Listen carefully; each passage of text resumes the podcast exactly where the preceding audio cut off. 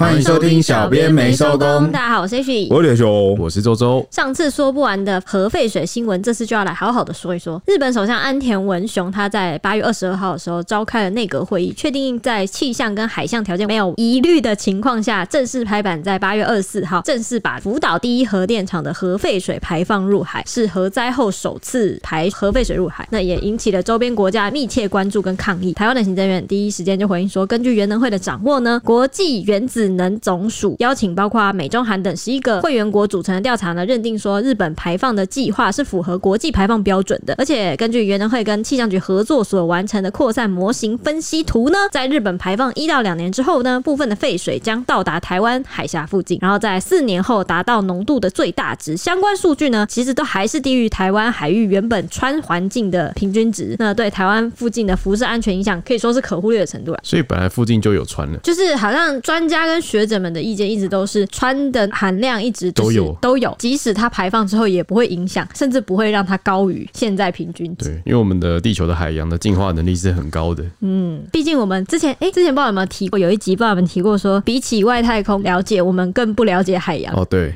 哦，你是在讲老高的吧？我们应该也有一集有讲过吧？就是那个海啊，没有，我们没有讲过，就是那个之前去看铁达尼号的那个潜水的时候，那阵子一直在讨论海洋的奥秘。讲到海洋的奥秘呢，就让我想到啊，今年五月的时候有一条新闻啊，引起了我的注意，是这个中国的打捞船啊，当时在马来西亚海岸附近啊，非法打捞两艘二战时期的英国军舰残骸。那为什么讲这一集会让我想到这件事呢？是因为呢，这两艘沉没的军舰啊，它的那个残骸的钢材可不一般呐、啊，它是属于无辐射污染的低本底钢，哪个低呢？就很低的低，呃，什么？我在讲什么？呃，高低的低，不然是滴水的滴吗？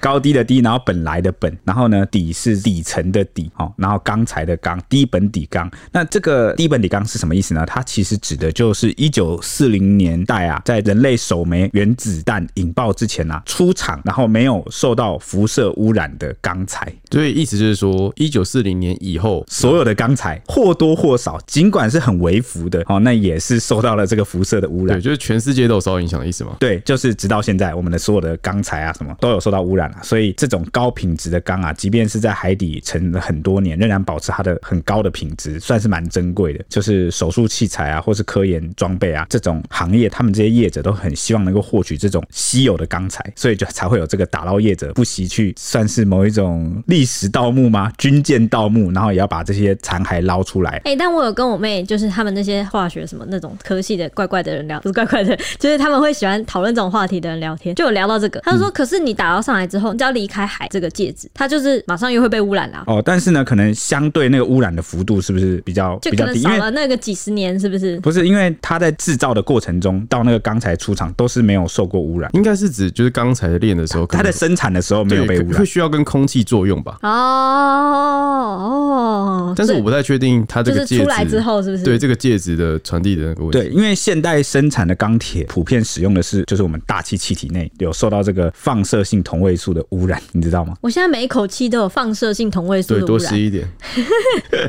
所以那个低本底缸啊，闭嘴。低本底缸它又称为这个低背景缸，然后呢，它就是没有受到这类污染，所以它可以被用在这种需要高精度放射性同位素检测的设备上。类似化呀。举举例，比如说航天航空的那种传感器。嗯，就需要很敏感那种，或是那种医学设备啊，比如说什么全身计测装置啊，或是肺计数器啊，或者什么科学装备，什么光子学啊，哦，因为这种呃环境下，它其实是需要非常低的放射性的这个需求。对对对对对对对对对对对。哎，那你这样讲起来，可见外星人没有原爆过啊？什么意思？你怎么你是侦测到他身上的辐射了吗？不然你怎么知道他？你应该要讲宇宙中就有辐射啊。可是可是我的意思是，他们一定是没有原爆才可以做出这么能够超出我们哦，你说高精密度的没有啊？搞不好他的技术又更先进。他可以可以去辐射，换星球啊？对啊，我就殖民，所以他们才不来地球啊，因为地球到处都是辐射，已经已经污染了，已经不需要了，没救了。是啊，没有啦，反正讲这个就是想讲说，当时我吸收到这个，接触到这新闻的时候，我想说，哇，辐射还真是在我们的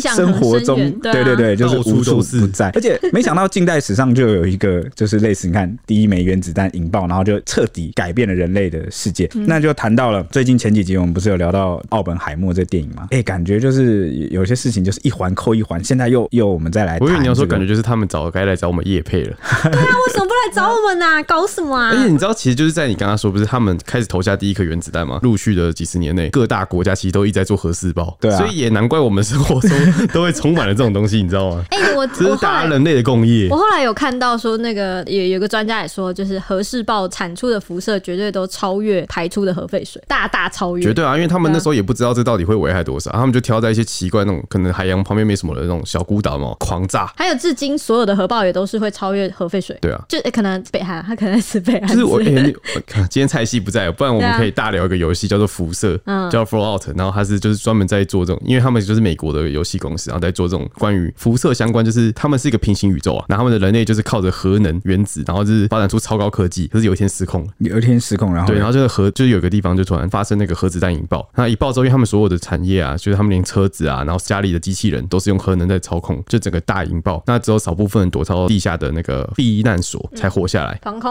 对对对，然后它里面有个冷冻技术啊，所以你人进去之后就冷冻，等个一段时间就会让你苏醒过来，那醒来之后他们出来就发现哇，世界全都变了，那所有东西都突变，然后也跑出新的人种，太好了，还好你补充这个游戏背景，不然我们前面这个脉络听起来很像我们好像要洗什么风向，我们其实没有，我们就纯粹因为刚刚的那个论调听起来像是啊，好像核辐射这件事情好像到处都有，很稀松平常，大家不要太紧张，没有没有这个意思，是 你们铺的吧？铺的。没有，其实它就是一个教育意义啦，告诉你大家，其实这种武器就是双面刃嘛，人类可以用得好，也有可能翻船。对，那个物质有时候真的也是我们不了解的领域，因为人类就是你看到现在近代我们接触到这个东西，其实时间还很短，非常短啊，就是我们这一两代人的事情，然后就就导致我们其实对这个东西了解少，也不知道它的危害或是它的态势会影响到什么程度，所以我们现在有点像是我们只是在历史的过程中的的一小片，对对对，这个当下这个时 刻，说不定十年、二十年、三十年，甚至一百年后，我们的子孙再回头来看，就会觉得我靠，现在当时在发生很严重的事情，我靠，那时候有海鲜可以吃哎，哦，哇塞，或是我们的祖先当时是怎么度过那段时间，他们不会觉得很危机吗？他们怎么没有做点什么之类的？因为我提到这个是因为我们之前看好像就是有什么一个未来人的预言，他说什么未来海里的海鲜都不能吃了。哦，对，你是不是说老高啊？对，老高讲那个。哦，最近因为刚好就是我们前几集聊老高，然后老高有一集就在做什么未来人预言呢，然后就有说什么呃，有一个未来人就是穿越回来，然后就是留给大家的一段话，然后那是因为他是几年前做这个影片，忘了，好像他去年还是前年吧，对做的，然后就有预测说未来人好像都是去年跟前年，对，但二零二但差年，这个是日本排放废水的时候，就是我回去看一下，我发现他其实有几个都没讲中，所以就哦，大家也不用太在意啊。有没有可能就是因为他他讲出来了，老高把它做成影片了，所以那个影响了那个时间线的发展？这个我想到过，可是因为我去核对的是天灾，就是地震，它没有发生哦，没有发。他是说怎样的地震？好像说日本不知道哪个地方会发生一个大地震，没讲中，对，没讲中啊，突然就没有。这个应该不是人可以去控制，应该是奇异点吧？应该是有发生奇异点。奇异点是指的是科技要进哎，跟这个不一样。也有可能是人类之间有什么奇异点，然后造成的地震没有发动吗？对，发动地名，那 就不能叫奇异点了，应该叫做有什么转折点吧？就命运的分歧点，历史的分歧啊，就是像那种人家那种科幻小说一样，就是有超人去帮我们拯救了世界。对啊，或是往地心打了一拳，或是地壳突然怎么样，突然就是可能我们不知道超级英雄在默默守护着我们。谢谢你，超人。地壳超人。OK，反正讲回来，我这还让我想到另外一个事件，就是刚不是讲到那个钢可能会受到辐射污染吗？其实台湾在一九八二年那那个期间啊，其实就是发现很多民间的大楼，它的建筑钢筋有辐射污染，然后就盖成了辐射屋，然后呢，就导致住在里面的居民一天二十四小时都在高水平的辐射照射中。哇 Wow！然后重点是钢筋会受到辐射污染这件事情有很多种可能，就比如说你可能从呃别的国家进口了受辐射污染的废铁啊，或是在炼钢厂炼造的过程中，你的那个容器可能疏于保养啊，然后或者是怎样，然后导致那个鈷有一个金属它直接掉入炉里面，然后就被炼成了辐射钢材啊，或者是这么容易就可以炼成一个辐射钢材啊？就是辐辐射物超多的，对，或者是那个放射性元素的仪器被当做废五金处理，结果在层层过程中业者没有去做检验，就导致这些有辐射的五金进入了那个回收厂，又进入炼钢厂。嗯哼，好，就是污染的途径有蛮多种的。然后当时台湾在过去就有发生过类似的事件。那为什么会讲到这个呢？其实是因为最近这个福岛排放这个核废水，然后中国的社会的舆情啊，好像蛮群情激愤的。他们超气的，对，就就是很紧张，不只是气愤啊，还紧张。紧张什么呢？紧张自己会不会吃到什么海鲜啊，或什么之类的。所以他们很多人就是去买了那个辐射侦测仪。哎，对，他马上这个辐射阵营就是在网络上销售一空，就是大家都各买一台，结果发现在自己家里更高。那这个事情为什么会被披露出来呢？主要是因为住在上海的网友他在微博上就是发帖子啊，哦，就直接发文讲说呢，大家抢购那个盖格计数器就可以测辐射，只是他买的时候不是现在买，是半年前买的，他就一直放在家里。那是直到呢最近这个福岛的事情啊，然后他才把这个计数器拿出来，结果没想到一测啊，让他真的吓坏。他说我家比福岛三点零还严重，会不定时升高，最高。有九点七六，我真的惊呆了。按照央视新闻的数据，东京才零点零一，我家就是东京的九百七十六倍了。这真正的辐射屋哎、欸！我说不能笑了，我是说不是不是，我在笑是因为这很惨哎、欸，这我不是。我笑是因为他的口吻很乐天，该怎么讲呢？他是他是说他其实他现在头很痛什么之类。我想说他是测完之后他说他的头很痛，然后他是心里的头痛啊，意识到了之后开始痛。没有他他应该是在表达他的心情。我想说哇，这家伙有些人可能测完这样会很紧张吧？他怎么感觉还挺消化情绪的速度很快、欸？对、啊欸、对对，哇，你救了我！我刚刚不知道怎么形容他的那个情绪，他的情绪感觉很豁达，而且他分享给大家，感觉也不是这种没有他他分享给大家是呼吁大家说，如果你们有技术，你们测一下家里。看你们是不是有这个情况？看你们家是不是阳光明媚吗？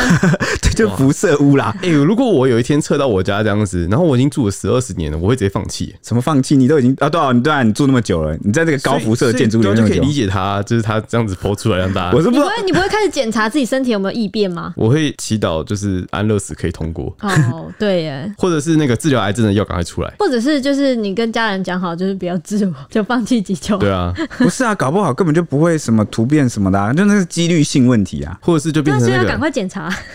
直接变 X 战警，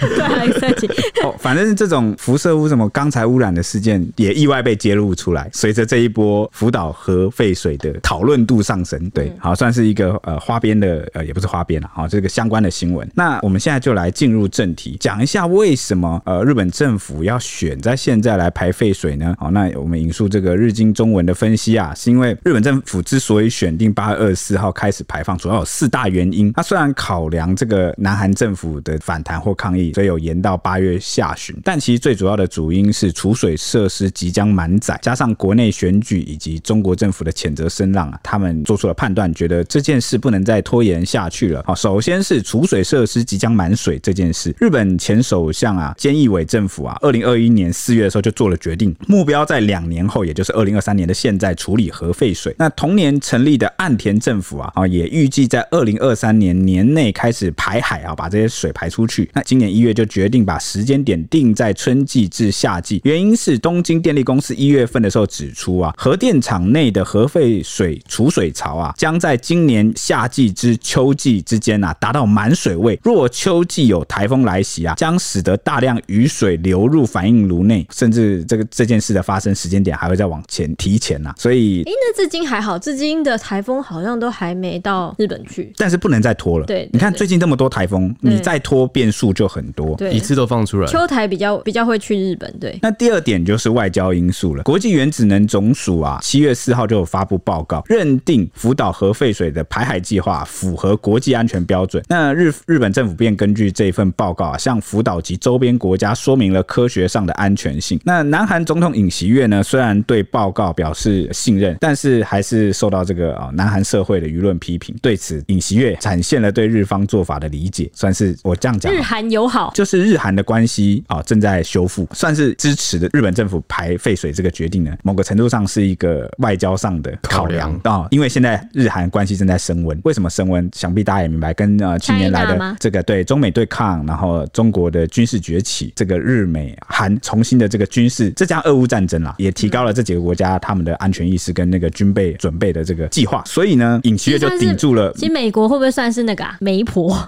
就是。居中把他们两个牵线和好。之前就算他想要居中牵线也很难啊，也和不好。因为因为那时候没有那个立即性的压力，所以、嗯、然后再加上日韩啊，他们有一些历史上的纠葛，他那个民族性对立其实蛮强的。那看来是中国把就是如果你们就如果出现了共同的敌人或是一个要对抗的事情的时候，你就会合作，就是共同的目标了，对啊，对啊，就就会这样啊。不然南韩自始至终啊，其实都很避免蛮反日的，应该这么说，他一直很避免很明确的去做一个站队或站阵营的行为，因为他的首要目标、首要防备目标自始至终都是北韩，北韩。才是他最大的威胁，对对对，所以他没事不想要去招惹任何北韩以外的，对，尤 尤其是日本嘛，那 只是现在国际情势有点变了哈，可能就让他去决定要去做出这个考量。OK，那反正话说回来呢，这个尹锡悦他是顶住了这个南韩社会的舆论压力啊，然后呢，对日方的做法表示理解跟支持。那岸田政府啊，考量了尹锡悦的立场，认为排放时间点啊，若落在八月十八日美日韩峰会的前后啊，南韩国内的批评声浪可能会更加高涨哦，所以啊，决定等到美日韩峰会结束后的八月下旬才来排放哦。你看，就是八月二十号。所以你看，日本政府其实某个程度上也在这个日韩的关系修复上啊，也是做出了一个让步，就是哎，我不要让你难做啊，我我们就是把排放的时间放在美日韩峰会后面，算是双方的一个互相的外交的谦让啊。那第三点就是选举的考量，这个福岛县沿海啊拖网的捞捕工作啊，九月将解禁，当地出现希望避免和排放时间撞期的声浪。那加上呢，这个岩手县知事他任期即将在九月份结束，那同月将举行县议员选举，接着就是十月的宫城县议员选举，以及十一月的福岛县议员选举。他们议员选举竟然是分开来选呢？对啊，可能太大了，因为国土蛮大。对啊，那日本国会众议员任期将在十月过半，那解散时间点是蛮备受关注的。如果排放的时间点在秋季以后的话，就是难免会牵扯到选举，那很多就是你知道就会变得复杂。因为那个福岛的居民好像做民调的时候说，就是在排放之前的民调都是大概有三成是反对的，而且在排放之后也是蛮多渔民出来抗议的。所以是七成是支持的，可能是没表态，就是七成可能包括支持加没表态。对对对对对对对，那只有确定三成是三成是抗议。对，第四点就是来自中国的不满，什么意思呢？其实因为东电啊，之前在公布就日本政府公布相关的排放计划之后啊，中国政府有出面来抗议。那后来东电虽然有把这个储水罐预估满水的这个预估时间再往后延，但是呢，岸田政府啊仍未改变要在夏季前排放的计划。为什么呢？因为政府内部他有一个观点啊，认为啊，一旦延后啊，会让中国认为他们的批评抗议是奏效，进而加强谴责声浪。那所以岸田政府也反复向这个周边各国强调说，在夏季排放的计划不会改变，最后就敲定了在今年八月下旬开始进行。那我们就来说一下这个福岛第一核电厂的事情。那它这个第一核电厂在二零一一年三月就遭受东日本的大地震，也就是三一一大地震的海啸侵袭啊，引发它的炉心熔毁。那之后为了就是冷却这个熔炉里面的核燃料块，又产生了更多污水。那其实这个部分呢，就是它那个地方是受损的。那其实有下雨的话，那个水啊，其实会直接流进去，就会直接形成那个核废水。那因为它当地其实又有地下水的部分，所以其实它日本政府啊一直在进行就是抽水去调平那个地下水跟里面核废水的平衡，以防那个地下水直接灌入海里。那他们在抽水的途中就是越积越多，越积越多，也就是这些所谓的核废水。那东电就利用这个净化装置呢，去去除氚以外的多数辐射物质，最后变成的核处理水，那储存在福岛的第一核电厂的腹地里面。那因为储存量已经接近上限，比率高达至九十八趴。日本政府才在八月二十二号决定在八月二十四号排放这个核处理水，当天共排放了大概一百八十三吨稀释的核废水。那东电检测的结果就显示呢，附近海域采集的样本中，氚浓度皆低于每公升十贝克，比停止排放的标准值每公升七百贝克还要低。啊，他们将会继续排放。啊，水产厅在八月二十五号也在距离福岛核电厂五公里外五公里的外海啊，打捞了两条鱼类，并在八月二十六号公布最新的检测结果，结果就是都没有检测出氚。那东电就预定呢，要在二零二三年度，也就是二零二四年三月底前，分四次来排放这个核处理水，相当于就是大概三十座储存槽，也就是共三万一千两百吨，占这个储存量的二点三趴。哇，这样才二点三趴，就是我们一年，它一年才放两趴。对，然后它有现在有九十八八存，而且它还是每天都在持续增加。那这个陆海的氚总量预估约五兆贝克。二零二一年试算结果就显示呢，如果阶段性的排放核处理这个水进去海里面，最快也要到二零五一年才有可能排放完毕，大概三十年。对，我们之前有看到一个，就是那个什么，它那个核废水会怎么飘的那个图，它就一直往太平洋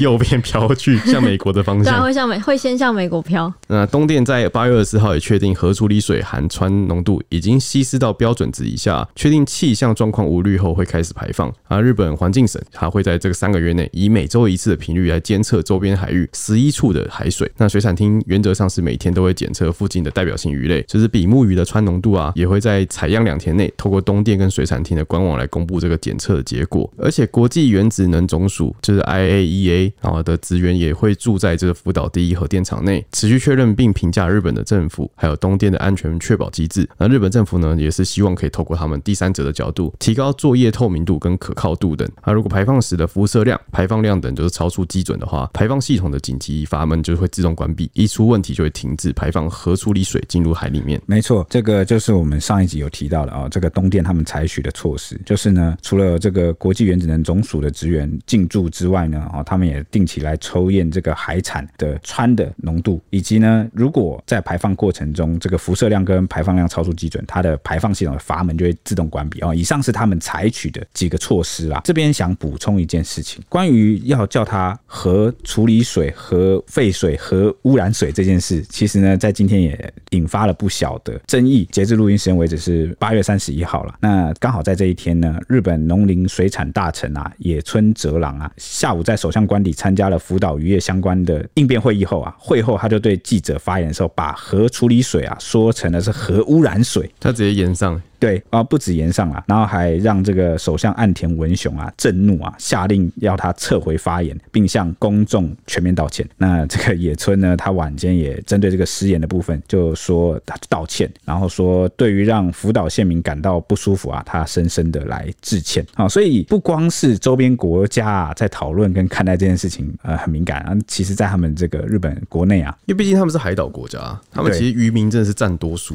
对，所以我们刚刚讲到他们国。内的民众可能对这些事情有不同的看法，特别是嗯，精准一点来看的话，我觉得讲核处理水跟核废水是比较精准的。对对对，就是它真的是不必要。那核污染水，诶、欸，确实是污染，但是污染后有没有处理啊？可能对他们来说，对他们来说，这个是尤其他们现在正在做这件事，所以说法对他们来说蛮重要的。而且你刚刚不是提到那个他们会先流流去美国嘛？像刚刚气象局跟那个原能会他们在共同合作的分析上面就有研究说，从二零一一年到二零二零年的那个历史海流资料去去分析啊，就是研究那个川废水可能扩散的情况去分析的话，跟那个日本福岛第一核电厂作业的那个依据来看的话，用电脑模拟出来说，那个含川的废水跟周遭海域的扩散情况，就是看得出来说，假设二零一一年福岛开始排出含川的废水，废水主要会随着黑潮，然后延伸流到这个北太平洋流，然后往东太平洋到美国西岸传输，所以就是一一路往往美国去，往美国去这样。黑潮它是顺着黑潮走，对，它是向东传输。在这个过程中呢，有少部分废水就会顺着那个强劲的海流两侧反向流动到涡旋向南传送，就是会你知道一个一个回转这样子，再随着北赤道洋流跟黑潮再影响回来台湾周遭。模拟结果就是显示台湾附近海域会分别在福岛排放后的一到两年或四年出现两次比较明显的氚浓度，所以就是它排放之后大概就是一到两年或四年，就是这个再飘回台湾这两次。对对对对对，这个是个黑潮是个很营养的，就是海海流潮的，我记得就里面有很多对很多鱼啊。什么都会在里面呢？黑尾鱼，对，黑尾鱼、啊、乌鱼有没有？之类的，对，好，那中国海关署呢？像刚刚不是铁兄有提到，就是中国抗议很严重嘛？中国海关署就在八月二十四号，就是排放废水当天就宣布说，为了全面防范日本核岛福岛的核污染水，他们是用核污染水排海对食品安全造成的放射性污染风险呢，他们要保护中国消费者的健康，确保进口食品安全，决定全面暂停进口原产地为日本的水产品，就是含食用水生物。所以你你知道，有时候每个国家不同官方啊，他在呃出台一些措施的时候，他的那个用字遣词啊，官方的那个论调啊，会有一个立场，对，他会有一个很明显、很明显的立场。我觉得大家可以去体会一下。我没有说什么立场一定是对，一定是错，而是呃，你可以看到，就是官方他其实是怎么默默的影响他的人民，他们的用字遣词啊，怎么从官方开始带风向？对对对对对，就是诶、欸，其实最近还有跟这个周周聊到一件事情，就是二零二三年世界跆拳道大赛啊，最近啊，也就是七月的时候在韩国登场。那中国一支就是来自深深圳的队伍，哦，他就以这个满清时代的僵尸造型来出赛。他那个是跆拳道跳舞比赛，对对对，是专门是表演，就是怎么台舞，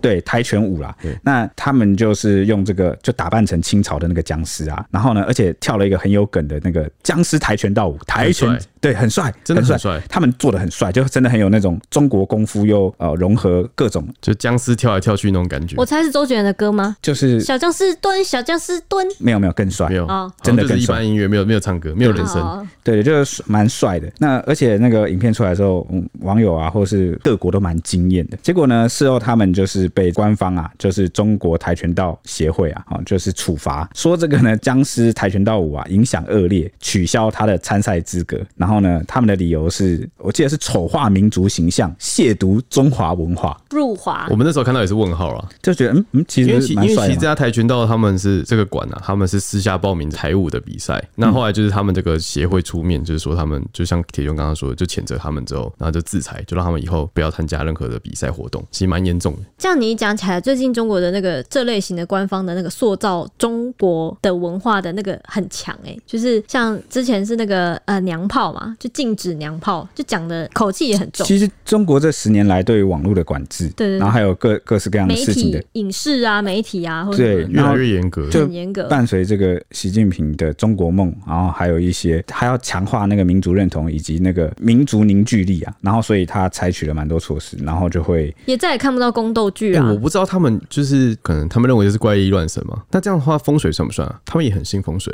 不知道可能你你如果什么东西旺盛一点，就可能会被风水管制。对啊，照理来说的话，也不太能在那边大张旗鼓说这边什么很。你说在大陆不能，他们也不能只就是说什么这个地方很阴啊，干嘛？应该也是不行啊。对啊，就这几年做新闻，我们历经了很多什么限韩令啊、限历史剧啊、宫斗剧，然后不能拍啊什么。对啊然后呢，这个限制什么的，对，就是禁娘炮啊什么，就是很多。那他们可以看星座或算塔罗牌吗？可以啊，可以，就是 还没还没进到那个，好像也后来也禁止什么穿越什么，反正像是娘炮是一个歧视性的用词啊。我们这边文化比较多元开放，我们就会说这个是阴柔的气质。那他们就是可能会带有一些贬低性啊。然后所以我觉得就是当这种事情，或者是你看他们面对呃别的国家的议题，当有政府或政治力背书的时候啊，那人民在看待一些事情的时候，他就会比较理直气壮。所以像刚刚那个跆拳道僵尸舞啊，就是你政府裁罚的话，对当事人而言有点像是被政府认证，就是你就是 bad。我们那时候真的问号，因为僵尸明明就我们就觉得哦，就是酷蛮帅，而且重点是他们跳的很帅，重点是他们跳的很帅，他们不是跳的很幼稚、很猥琐、很很怎么样，就是僵尸超级就是中国味、中国风，因为他们还会打拳，所以这种情况下，当事人就是被认证、被裁罚之后，就感觉变得好像人人得唾骂诛之的感觉，蛮不名誉的。然后我觉得也会塑造出一种就风声鹤唳的感觉，就是有一种沉默。会会会会会，绝对会啊，对对，绝对会，就是好像就是过街老鼠这样。就是如果你跟官方立场不一样，你一定会变成你是别的团体，就是你会跟大家不一样，就是连官方认证的你都不不同意，就你不太能够在台面上讲跟官方意见不太一样，嗯嗯嗯，就国家机器都动起来，你要怎么办？对，那当然有些人会批评，或是觉得说，呃，台湾好像哪个党上台或怎么样之后，好像我们也没有什么言论自由什么。哎、欸，我觉得那程度还是差很多啦，嗯，就是差非常多吧。对对，你你批评你骂一骂，你还不至于怎么样啊？对 不对？会被带走啊？对对，大大家吵架还是吵架，但是没没怎么样啊。我我是觉得程度是差蛮多啊。反正话讲回来，那这个中国海关总署他用这个核污染水，真的就是让，所以当天开始就是其实中国各个地方都是抗议都蛮反应蛮大，对，反日反日情节就蛮重的。对，因为这个事情最后就演变成有点把那个历史的一些情节也掺进来，嗯，那它就变成了一个各地就爆发了那个反日的情绪，嗯，甚至就是抖音啊或一些平台上，我就看到一些很奇妙的场景，像我印象蛮深刻，我就看到有一个妈妈把她儿子就小朋友好像才五六岁吧，就那种小小朋友的这个影片 PO 出来，因为他说他儿子啊听到这个福岛日本开始排放核废水，就气哭了，然后气的就是啜泣，然后就咬牙切齿，然后愤恨至极，然后呢还把这个地图就撕了，然后呢就把那个世界地图有没有，就亚洲的地图有日本那个把它撕了，这样。小孩子是那个话剧社的吗？就哎、欸、不一定，我跟你讲，我老实说，我觉得很可怕。对啊，假设他，他可能是发自真心的这样，所以他长大会变更可怕，这个非常极端呢。对，然后还有一点就是我还看之前还有看过，就是也是一样忘记中日之间有什么样的情绪的事件忘了，然后就那时候就有很多那个学校的那种老师啊，国小老师在拍自己的学生，就未来的志愿，然后就会有那种学生说：“我以后要当军人。”然后就是就是打倒美日啊，就是那种我也不知道怎么讲，就是他们要有一个一个目标，就是民族 民族，然后来凝聚他们的民族性，就是那个民族情绪是蛮高，真的。那重点是呢，这个中国官方其实也蛮好像蛮乐见的，就会让这种他们没有自大量流出，对，就是传播。那我我并不是说中国大陆没有比较理智、冷静、清醒的人，而是他们明哲保身，不太会出来说话，然后他们讲的话一定又是大家主流不喜欢听的，感觉很刺耳，那他也不会被推送。被传播，所以导致我们好像常看到这种，我就觉得啊，他们是不是都这样？但其实应该不是啦。不是所有人都这样，对，就是比较夸张的这种，跟我们上才会流传这么快。上一集提到一样，一定是有些不太 对对对，所以所以所以，那但 是讲到这个，我我们上一集录录音完，我姐回家之后，然后我就想说，我不是有跟你们提到歧视这个事情吗？对啊，那我在想说，我到底会歧视谁啊？因为其实我这个人就是都不太，你没有啊，我尊重你，你是不是歧视的都是极端仔？对，会不会就是那个群体最极端的？你说到我的点了，我就是歧视极端仔。哎，你说到他的点，对，你不要那么兴奋，你们为什么要在录音室当众这样子？难得不要胡乱凑 CP。我看你们常常对上眼哦，是这样吗？对，常常戳到他的点。只是官方或是社会一直放在这种最极端的案例去推送，那就久而久之，他们社会里面的人或者是我们外在人都觉得他是一个常态，他是一个主要群体的时候，会不会有越来越多人被影响，觉得他才是榜样？对对对，他才是对，他才是正常的，对他才是正常的，他我就应该要跟他一样咬牙切齿愤恨，然后就形成了一种很奇妙的社会氛围。对啊，对啊，就是带风向，很可怕。中国宣布要全面禁止之后呢，当然就是岸田文雄当天马上就有回应说，已经向中方提出关切，希望中国啊基于科学根据，由专家讨论，要求中方立即是撤除这个禁令。那不过当然是没有啦。宣布当天呢，大陆的不少日本料理店的客流量是大增的情况，就是蛮多地方，像上海就有餐饮业者说，呃，就是他们这些客人来啊，就是特别都是来选择吃鲑鱼啊、尾鱼刺身的，这些客人都翻倍啊。背后原因可能就是担心之后很难再吃到安全的日本料理，先要多吃一点。还有寿司店也急着表态说，我只做中国寿司，不用日本食材。就是 你，就是这感觉很像是政治影响生活，是吗？呃，对，是没错。然后呢，天津呢还有寿司店连夜遮住了“日本”两个字。那贵州还有一个年轻的店主呢，因为民族情节呢，在就是宣布隔天就八月二十五号怒砸自己开的日本料理店，还说之后要改成中式餐厅，也是引发了蛮多争议的。感觉因为他不砸，别人会帮他砸。哦，我自己先下手为强，然后还能先把那个我之后要装修的地方先砸掉。我自己，我自己的孩子，我自己打。对，把伤害减到最低。有的时候都不聊，都搞不清楚到底是他是聪明呢，还是这个情绪很上头。看你怎么解释了，我们就把他解释的很聪明。好，好，好，那应该他是很聪明。而且呢，不止如此，就日本渔业的损失也是蛮惨重的。根据彭博社的报道，日本就是福岛核污染水、核废水排放一天之后呢，日本的渔业已经感受明显负面的影响，鱼价有暴跌，然后渔产品的出口商也是有裁员状况。分析师就说呢，中国是日本渔业的第一大出口国，是影响是非常巨大的。啊，所以就是日本渔业，哈，它的这个产品其实主要都是输出到中国。中国，对对，好像香港也是说有大概九十趴都是从日本进的，就是这边是很大的出口的地方。后来呢，中国的全国政协委员周小平还有曾经公开提案说，要提案把福岛的名称修改为福岛，辐射的福。那还呼吁说暂停中国旅客前往日本旅行，相关的内容也是后来是马上有被删除了。这个太歧视了吧？对对对，就是 太。那不得不提一下这个周小平啊，他其实是个网络作家，他是个网络评论员，嗯，那就是很很会在这种时候出来，就是讲一些大家最喜欢、喜闻乐见的话。所以呢，他现在这个 官拜这个政协委员，这个这个当时这个人事的这个异动，也是让大家觉得哇哇哦，就是高升了，对，网红翻身变政协委员。这很像，很像很顺党的意啊！这很像在陆剧里面会看到的情节，就是你原本是升斗小民，然后又很会讲话，对，就变成被提拔成官员。对，重点是呢，之前他的称呼是知名爱国网红啊，大家就品一品这个中国官方他想要捧的人是大概怎么样？哎，你可以理解成他那个 爱国 侧翼。好，那反正呢，后来呢，福岛县的地方政府还有餐饮店跟学校啊等等，还有饭店或什么的，都有纷纷反映说接到国码显示为八六的国际电话，那福岛的警方就说，福岛县内的业者啊等人都有向警方、县府还有地方政府去反映说，接到疑似来自中国的骚扰电话。五天内大概接获了两百二十五起备案，至少三千两百通的电话骚扰电话，都希望当局能够来想办法处理。而且连医疗机构都有受害。那警方在八月二十六号晚间就有对福岛县民发布警示，说内容就是包括不要接来路不明或是未显示来电的电话，以及行动电话可以设定说拒接国际电话等等的。那警方也跟当地的政府合作，持续要继续调查这件事情。哎、欸，这个我有看到他那个日本的采访的片段，他就是有个拉面店，就是一直不断被接到这种电话，而且他们一打来就是中国那种口音，然后就开始骂他说：“你们为什么要排这是核废水到海里啊？”然后开始飙脏话。那其实那个拉面店老板也听不懂，然后就挂掉。那但是他们又会一直打来，然后有些人还会打，他那个老板就说，有些人打完还会那边说：“他说喂喂，すいません。”然后之类的，摩西摩西，然后摩西摩西，对，但他们也就只会讲这几几句话。对，后面就是 讲八嘎呀了，然后他就说为什么要骂我们这么难听的话？因为那老拉面老板也不懂。后来他们就请那个那个记者去，那个记者是会中文跟日文的，那个记者就反打电话回去哦，拨回去给那个人。他说为什么你们要打这个电话要讲这样？他说你们为什么排废水到我们这边来？然后什么的，就继续讲，反正就两边都跳针。呃，应该说对方在跳针。所以是真人哦，我以为是很像那种就是就是骇客什么的。那个没有啦，应该是民民间才那么。对，是民间，他们 不然好像是民间会有，就是有人在号召，他们就教你怎么打国际电话到那个日本去，去恶作剧，去骚扰。就但其实这个事情非常严重，因为他们不止打那种像拉面店，还打到医疗机医疗机构。对，医疗机构里面要是有人要求救，然后那电话满线的怎么办？就没办法急救。所以八嘎喽什么意思？王八蛋，混蛋啊！哦，原来那这是不太好听。八嘎是笨蛋，对他们来说，他们那是他们很脏的脏话，真真的不了解。那我觉得，我觉得台湾会骂脏话真的是比较厉害，我们比较剽悍。我们的脏话有很多种样式，民风比较剽悍，我们非常的厉害。而且我们动不动就会提人家祖先啊。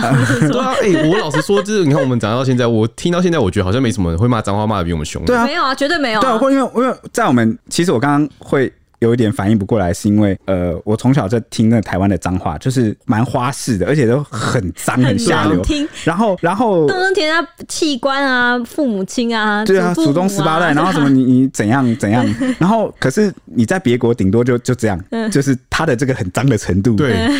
就是你是因为他们的民族性吧，他们的民族性就是比较比较怎么样？他们最最难听的另外一个好像是口诺亚洛哦，温婉内敛，对啊，哦不错，你这个要婉转一点，口诺亚洛也没有很难听。其实真的翻译过来就是你这个也算混蛋，混蛋这样，好经历啊，一样，就是讲来讲去都是混蛋而已。这样，我跟周周还有聊到一件事啊，就聊到说，哎，这种就是利用这个事件来拉升这个民族情绪，带动这个民族情绪。呃，其实常常啊，不只是中国啊，其实历史上或者是有一些国家，他们其实也会用类似的方式来转移一些舆论的焦点。比如说，呃，他的如果社会是不稳的，他需要一个情绪目标，或者是有有些东西他执政没有。做好，或者是他要为了要维稳啊，让这个社会稳定，他就需要打造一个这样的氛围，然后让大家的注意力都在这件事情上啊。所以，呃，我那时候就跟周在讨论说，嗯，他们难道没有想过，因为日本毕竟是他们的邻国了，然后呢，这种做法。好像是有一点短视近利，该怎么说呢？因为你有些东西是不可控的，就是你自己光中国光脑子可能很清楚，但是你底下的那个民众这么庞大，基数那么庞大，然后有些东西如果变成一个风气，它会变成永久伤害，你懂吗？嗯，就是有些东西是无形的，就是它会很恶劣。那你看，呃，台湾跟日本虽然没有正式的邦交，但是民间交流这么频繁，其实很多时候有些事情它是需要累积的，它是需要时间去验证。那它在潜移默化的影响。一些他们民间的心理跟一些意向的时候，那民主政府可能真的很容易，以后他们在投票或做一些事情的时候，他们的决定会改变。像我觉得这几年就稍微有一种开花结果的感觉，有没有？就像呃这个遇刺的这个安倍前首相，他他也就是一个主张挺台的，就是一个政治的代表。或他或许基于一些呃政治现实，他没有办法马上的去一步到位的去，或是太表态什么？对，或者是马上把台日关系一步到位。大家要理解啊，每个人在不同的位置，在不同的岗位上，他面对不同的环境跟挑战啊。不是他说怎么样就怎么样，他又不是台湾有事就是日本有事，他又不是独裁者，啊，他需要去凝聚一些民意，哦更何况国与国，你看国族之间差异这么大，那人家要来愿意帮你，那他真的要你民间上要有一个，应该说都是要从民间开始做好一个友好的，对啊，对对对，那就觉得中国跟日本之间。其实，当然，历史上有发生过很多事情，但是你知道吗？我们汲取历史教训，总要往前走。你不可能整天外交部的人员还在那边提，或者是一些人还在提当年八国联军怎么样啊？你还不要讲哦，我等等就要讲中国外交部了。真的假的？不过是没有讲到什么清华啦。哦，就是我的意思，的发言人就是一直在讲中言论。对对对对，就是会类似一直这种主流的，所以。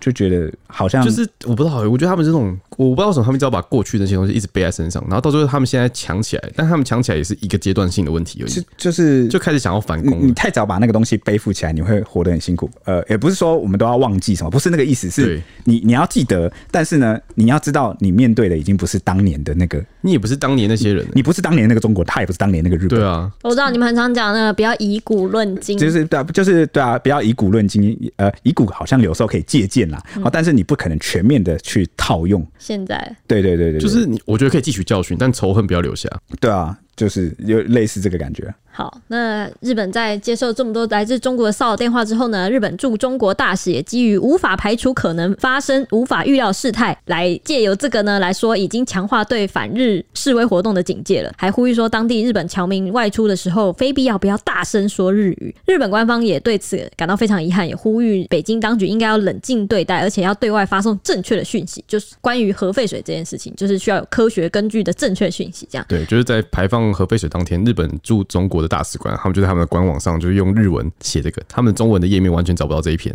就说不要大声说日语，毕竟他的受众这一篇是为了给他的日本对，就在在中国的日本人，嗯，对。那大陆民间反日的情绪也是非常高涨，有人就向日本驻中国大使馆扔砖头，还有人向青岛的日本人学校扔石头，还有赴日旅游团也是涌现了退团潮，日本美妆品牌也是有纷纷遭到抵制，这样子。太好了，这个机票钱要，对这个这个旅游费用要降了，大家之后去日本就会觉得比较 都是台湾人，应该就比较便宜。那好，接下来就讲到中国外交部了，他们就强调说，中国一直是按照法律保障在华外国人的安全跟合法权益。日本政府强行启动福岛核事故污染水来排海，引发各国人民强烈的愤慨，这是导致当前局面的根源所在。针对日方的极端自私和不负责任的错误行径呢，中国和其他利益攸关方有权利、有责任采取正当、合理、必要的防范措施，维护海洋环境安全，维护食品安全和人民群众的身体健康。日本要做的呢是立即纠正错误，停止排海，而不是相反，要求我们去更正我们的讯息。这样，这边可以补充一下，就是中国沿海的核电厂其实有在排放，就是核处理水。好的哟。好，我们刚刚前面讲了这个比较多篇幅在讲那个日本政府的考量啊，跟他们啊遇到的一些事情。那接下来的篇幅我们就要转移到各方的抗议啦，就是各方的这个反对浪潮，不只是是中国了，我们不能只提中国，我们也提一下南韩好了。这个南韩政府他表示啊，并未发现日本日方的计划存在科学或技术问题，不过会加强海洋辐射环境监测。一旦核处理水排放不符合标准，韩方就会立即就向这个国际法庭提起诉讼。另外一方面，这个福岛核废水入海计划引发这个南韩社会强烈批评声浪，所以民众连日来也是上街抗议啊，不只是中国，有些民众也是基于这个去抗议。那核废水也连带导致了这个石斑鱼滞销，这个漂浮的鱼尸几天前开始堆满那个呃箱网。韩国媒体的报道说，光在丽水啊，就有一百多万尾的养殖石斑死亡，损失高达十五点四亿韩元，那折合下来大概是新台币三千七百万元。它排放当天，他们的那个海鲜市场啊，其实就完全大滞销，大家都没有人了，没有人去逛了。没错，其实韩国也是吃海鲜吃蛮凶的一个嗯对国家啊，所以它影响冲击是蛮大。那也难怪这个有民众会上街抗议。那在马来西亚呢，这个大马卫生部则说啊，将对日本进口高风险食品进行四级检查，那分析放射性物质的含量。那卫生部了解消费者的担忧，将在海关入境处和本地市场严格监督，以确保食品安全获得保障。啊，它是针对食品安全方面。那北韩的国土环境保护省啊，七月时就发表声明批评啊，说这个国际原子能总署啊，庇护日本核废水排海计划决议，将威胁人类生命安全和生态环境，国际社会要团结起来，阻止日本破坏人类的家园。北韩不止这一次就是抗出来抗议，有一次在这试爆之后，好像在发声明的时候有再提说一次，就是试试射完飞弹，然后就是再提说那个日本危害全体人类的那个生命安全，这样就一直谴责日本。难怪他最近在乱射导弹啊！那这个北韩最近一直凌晨就一直乱射导弹，对对，那可能落到日本海，落到哪里，那也是引发日本就蛮紧张的。那再来是美国跟纽西兰，那因为跟这这个前面几个国家的态度比较相反，是这个美国和纽西兰对福岛核废水的排放计划是表示支持的。美国国务院发言人米勒啊，七月的时候就表示说，日本排放废水的计划已经符合国际安全标准，有科学根据且公开透明。美国对国际原子能总署的判断没有异议。那纽西兰外交部也说啊，纽西兰政府对这个国际原子能总署做出的排放建议有充分信心，就是两样情。那日本福岛就是第一核电厂开始排放这个废水之后呢，南韩的盐价就大涨了，民众就举国囤盐，大型超市海鲜干货和海盐的销量因此激增，尤其是食用盐的销量啊，更是激增了两百五十趴，是涨幅最大的产品。那大陆部分地区的民众也开始仿效南海的囤盐的这个行为，开始担忧海盐的食安问题，甚至疯传就是超市货架上被扫空的图片。那有人就有宣称说，我买了九十包盐，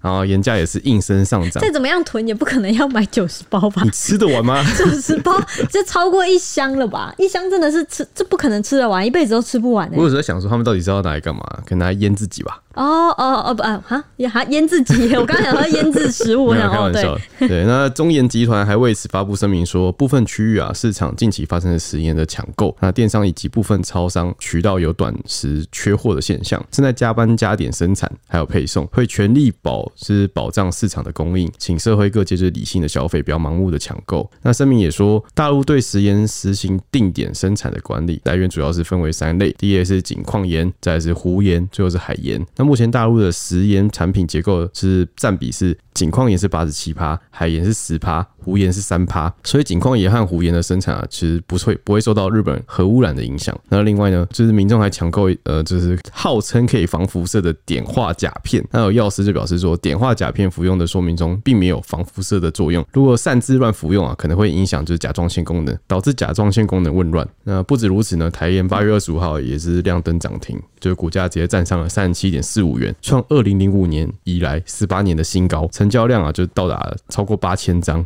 台湾也是就是一度出现抢盐潮啊，然后网友就有疯传说，全世界的盐产中，从海水提炼的海盐占了二十六趴。若海水里出现了放射性物质，海盐也会有问题。所以就是要趁赶快趁现在核电厂的水还没有被拿去做盐巴的时候，去抢一些来囤。那就是说也是可以理解。那对此呢，经济部就特别出来回应啊，他们也贴出就是台盐位于通宵的工厂，就是史上最咸仓库的一个照片。他们就说，因一部分超市的食用盐买气，经济部已经就协调台盐提高产能，它最大的产能就是每天约四百吨的盐，一个人可以吃十八万年。国人每天的总共用啊是一百三十八吨，这样的产量啊，其实国人每天用量的将近三倍，就是大家都不用怕，一定吃得到。抢盐真的是，我记得蔡西也很问号的，就是抢盐，为什么要抢盐？而且我也不懂为什么要抢盐，就是你除了海盐以外，真的是刚刚不是讲了井矿盐啊、湖盐啊，其实都可以吃。对，那有没有个那个独立组的出来，就是让大家安心一点？那对此呢，就是东海应物系的啊，他们的粉砖就有说，虽然氚是氢的同位素，那从海水中提炼盐巴的过程已经将水分和杂质去除，基本上海盐中已经没有水和氚。而根据国家标准，高级食盐的含水量必须低于零点五帕，普通级的食盐则在三帕以下。那换句话说，就是若直接使用福岛核电厂经 ALPS 处理后排出的水来制盐，然后制成普通级的话，放射性相关程度将相当有限。那海水的盐啊，含量约三点五帕，排出的核处理水在 ALPS 处理后以一百倍海水稀释，因此盐的含量应与海水相近，每公升排出水可得约在三十五克的盐，其中含水量大概是三帕，也就是一克，那相当于就是一千分之一。那如果一般民众每天吃四百四十四公斤，就直接拿这个福岛核电厂排出的水做成的盐巴的话，才会超出 WHO 的规范。就是说世界卫生组织的规范，根据这个世界卫生组织的规范，如果你真的要呃，真的怕吃到这个核废水的，然后而且因此超标的话，那你每天要吃这个直接拿它排出来的这个水做成的盐巴四百四十四公斤，每天你才可能超标，直接脱水变木乃伊。对，所以呃，正常情况下是不太不太用担心啦。对啊，对。那现场庭在八月二十六号的时候也表示，世人对放射性的议题有些敏感，但其实微量的放射性元素反而对身体有益。例如说，北投的温泉、日本玉川温泉这两地的温泉有种特殊的北投石，还有微量的镭元素，研究后发现是对健康很有益的。这两个温泉就其实是世界罕见，就只有这两个地方有，然后这只有这两个地方是有含有微量的镭元素，所以那个时候就说，其实研究是发现，呃，三种也有研究啊，就说就是微量元素是真的可以帮助身体筋骨疏通，就是比较血液循环什么之类的。所以我蛮喜欢北投的，我觉得北投超神秘的。然后北投有一种，嗯、就真的是世界上独一无二的地方。如果大家有空可以去走走看。对，那反正就是它是一个很特别的地方。不过谢长廷的这番言论当然是马上引起各方议论。国民党立委赖世宝就批评说，把吃毒当说成吃补，全然没有人民的健康福祉把关。蔡政府到处充斥这些厚颜无耻的官。谢长廷隔天马上回应，因为这这个言论真是引起了各方的讨论，而且连他们同党的也是有说这个言论太夸张，这样。他隔天就说，谢长廷就说自己谈的是北投温泉和玉川温泉中的雷的相关效果，并没有只字涉及提到核处理水这件事。这个事情啊，我我要呃稍微讲一下，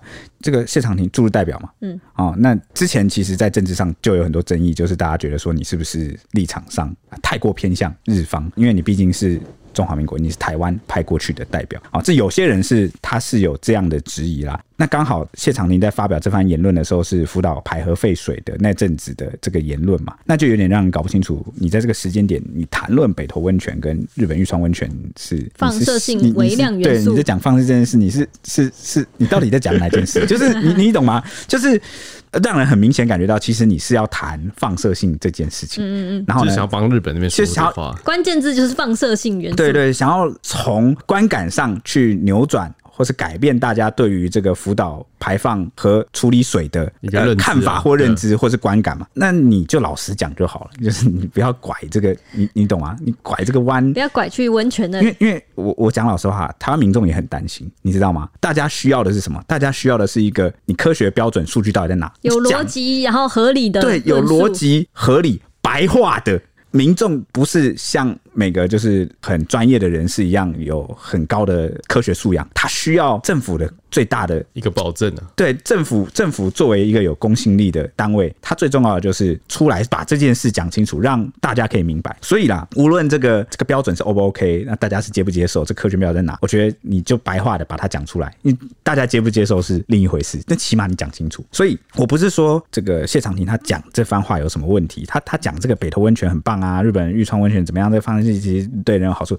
都都对，都对。我只是说，在这个时机点下，大家想听的应该是更白话的、更解决大家担忧的事情。我觉得是他举例错误了，就是不应该把这个拿出来。对，而且就是大家现在担心的是有没有坏处。对啊，那你提一个。一样是方式，最近你看这样子，我讲我是随便可以想到，反例说你真的觉得这个放射性这么好，那你去泡那个川水啊？对啊，对啊，你看你很你很容易就被对啊，就是很容易就被人家直接反呛推翻。国民党的也是直接呛说你去喝啊，喝川水啊，你每天喝一杯看看啊什么的。所以所以难怪这个民进党同党议员也有人颇有维持啊，也也是这个原因啊，就这个说法会很难让民众接受啊。对对对，所以我我我跟大家讲，我这个并不是有什么特别政治立场的去来做这个评论，而是说我是站在一个确实我身边很多人也有这样的担忧。对的疑虑，啊，执政党。就谁执政都一样哦，就应该要把这个事情来最好是讲清楚。当然啦，我们政府府方那边其实也有做很多说明，只是这个驻日代表在发言的时候，可能也要就注意一下。对对对，稍微稍微留意一下这样。好，那至于台湾进口的部分呢，食药署就有说，日本水产品输入主要是由食药署来主政的。去年已经检验了青鱼、秋刀鱼、牡蛎、扇贝、海鳗等等的二十五件海参食品，这样剩下的会在日本排放核废水之后呢进行检测。但如果是远洋渔船到海域捕捞的渔获呢，是由渔业署来主政的。目前边境管制的措施是维持不变。专家也建议说，希望建议加强监测以下十三种水产品，包括日本海藻、牡蛎、白干、青干、海参、章鱼、沙丁鱼、秋刀鱼、青鱼、鲑鱼、蟹类、北极贝及海鳗等等。所以专家建议加强这十三种水产品，我们是不是可以？大家是稍微 稍微提高这个这个注意。如果你担心的话，这些你可能可以稍微关心一下。海藻、牡蛎、白干、青干、海。参章鱼、沙丁鱼、秋刀鱼、青鱼、鲑鱼、蟹类、北极贝跟海鳗，几乎就是所有的海产品了。啊，没有鲑鱼，有啦，有鲑，有啊，有鲑鱼啊，哎，有哎，鯖鱼、鲑鱼啊，因为我太偏爱鲑鱼了，我就自动把它忽略，我不愿意接受这个事实。脑袋把它划掉。我们之间最安全的就是 H 鱼，他不太吃就是海鲜啊，对啊。可是我好喜欢吃鲑鱼哦，我也觉得，我愿意为了它，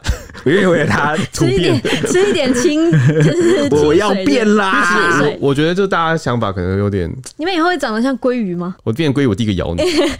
干嘛？干嘛咬我？我又不好吃，贵不贵？什么？我我你不要一直打断我，我要讲一个，就是它那个核处理水排放到我们的海，因为地球的海真的是太大，那其实我有点像稀释的感觉，你知道吗？所以我觉得其实大家不用太过于担心，因为它出来的数值其实都是非常低的。所以如果真的担忧，不如我们大家就一起来花时间把那个科学的那个标准搞清楚。对啊，就大家可能就比较安心一点啊，或者是说你可以先了解了事实。再来做判断，就是再来想说你是要避开这东西呢，还是你从此就不吃呢？什么？就是我们人做任何判断都应该基于一个我们尽量去了解整个事情事态全面的一个状况下，免得你有的时候就是自己找罪受，你知道吗？对啊，就是穷紧张。白紧张，大家还记得吗？我们上一集那个三道猴不就是说什么人有时候就是在自己的想象中受苦？对啊，在想象中受的苦，有时候比现实还要多。就是如果你真的担心害怕，你就去多了解，多找点资料。完了这是不是真理啊？感觉可以贯穿我们刚刚这一集讲到的很多事情。哎、欸，你这样一讲，我又想到一个真理，也不算是一个医师讲。之前一个医师在 pocket 上讲说，自律神经失调这个东西，其实很大原因是你自己想象，就是有点像是你自己想象自己有病。哦，就是你你讲你要一直说服自己说你。我很好，我我现在没有觉得不舒服，就是你的自主神经才会开始协调自己，说我现在没有事。